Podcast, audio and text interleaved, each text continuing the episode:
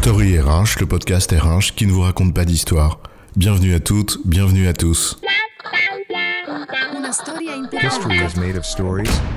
Dans cet épisode, nous allons parler de coopération et expliquer en quoi elle suppose une véritable pédagogie des contraintes à 360 degrés. Moi, je fais mon boulot. J'ai une équipe, je manage et crois-moi, ça délivre le résultat attendu. Je vais te dire, c'est pas compliqué. Tu me dis ce qu'il y a à faire, un bon objectif SMART et on se met en ordre de marche. Tout le monde bien aligné dans mon équipe et hop, on délivre. Oui, mais est-ce que tu le délivres dans des conditions favorables pour les autres? En particulier celles et ceux qui s'appuient sur ce que ton service réalise. Ou est-ce que tu as fait ce qu'on te demandait, mais avec des œillères, sans lever le nez et tenir compte d'une perspective plus large, et notamment des autres? On dit souvent que la solution c'est la coopération, alors qu'en vérité, bah, c'est plutôt le problème. On coopère mal. Et l'un des aspects pour mieux y arriver relève encore de la pédagogie. Alors, management, coopération et pédagogie des contraintes, c'est quoi l'histoire?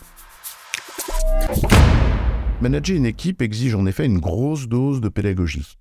Celle du projet d'entreprise, de la stratégie qu'elle met en œuvre pour le réussir, celle de la contribution de l'équipe à ce dispositif global, et enfin jusqu'à celle des personnes, c'est-à-dire la délégation de responsabilité. Mais c'est aussi expliquer les contraintes auxquelles on est confronté, à commencer par celles du réel, car elles sont rarement conformes à ce que l'on avait planifié, et elles légitiment les décisions que l'on prend.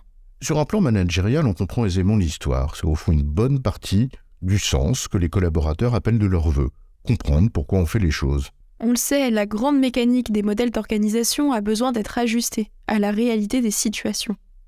Et cette réalité, les collaborateurs la connaissent bien. Ils la vivent au quotidien. Il faut donc en effet expliquer ce qui en jalonne le quotidien, à savoir les décisions qui découlent du contexte et de ses contraintes. Rien de bien nouveau là-dedans. On est dans le registre des fondamentaux du management d'une équipe. C'est d'ailleurs de même nature en matière de management fonctionnel. Mais ça suffit pas. Combien de fois les managers ou les responsables de projet râlent sur les choix qui viennent du dessus?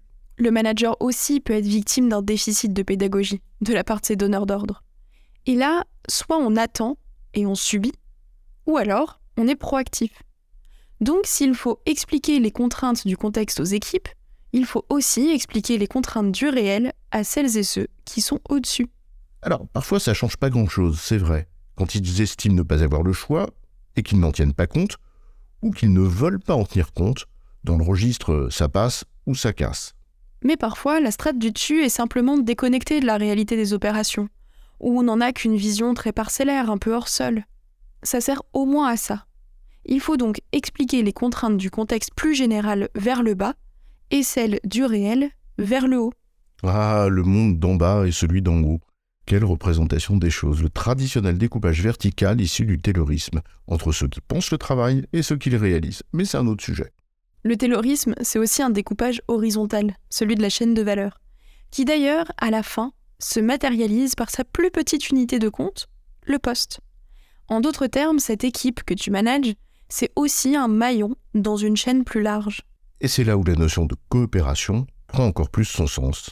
Ta chaîne de valeur, c'est en quelque sorte une succession de petits systèmes où, à chaque fois, il y a un truc qui rentre, une activité qui est réalisée, et un truc qui sort. Ce qui pose donc deux questions. 1. Est-ce que ce qui sort de chez les autres et rentre chez toi te met plus ou moins en bonne condition pour que ton équipe soit performante? Et 2. Est-ce que ce que tu délivres en sortie met les autres dans de bonnes conditions à leur tour pour qu'ils soient eux aussi performants?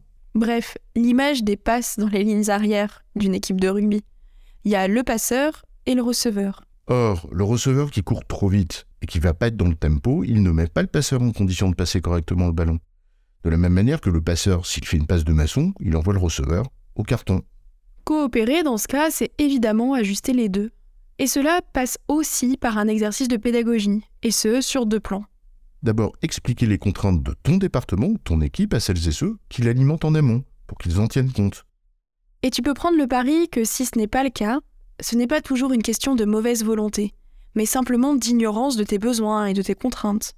Et tu dois faire de même avec celles et ceux à qui tu délivres quelque chose, pour essayer du mieux possible de tenir compte de leurs propres contraintes.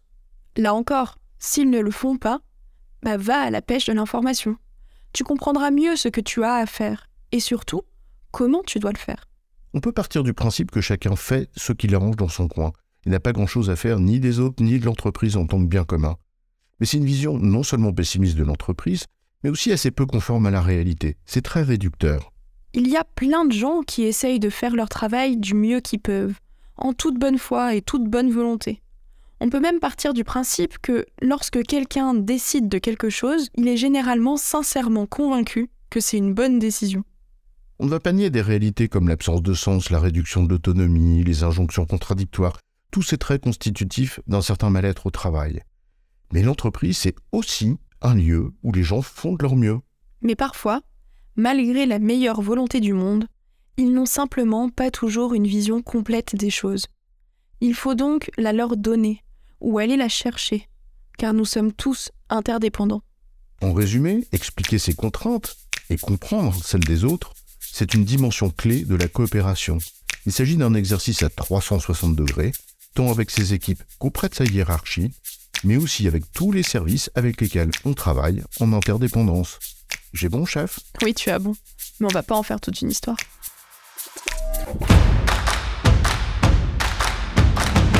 Story RH, le podcast RH qui ne vous raconte pas d'histoire. Retrouvez tous les épisodes sur storyrh.fr.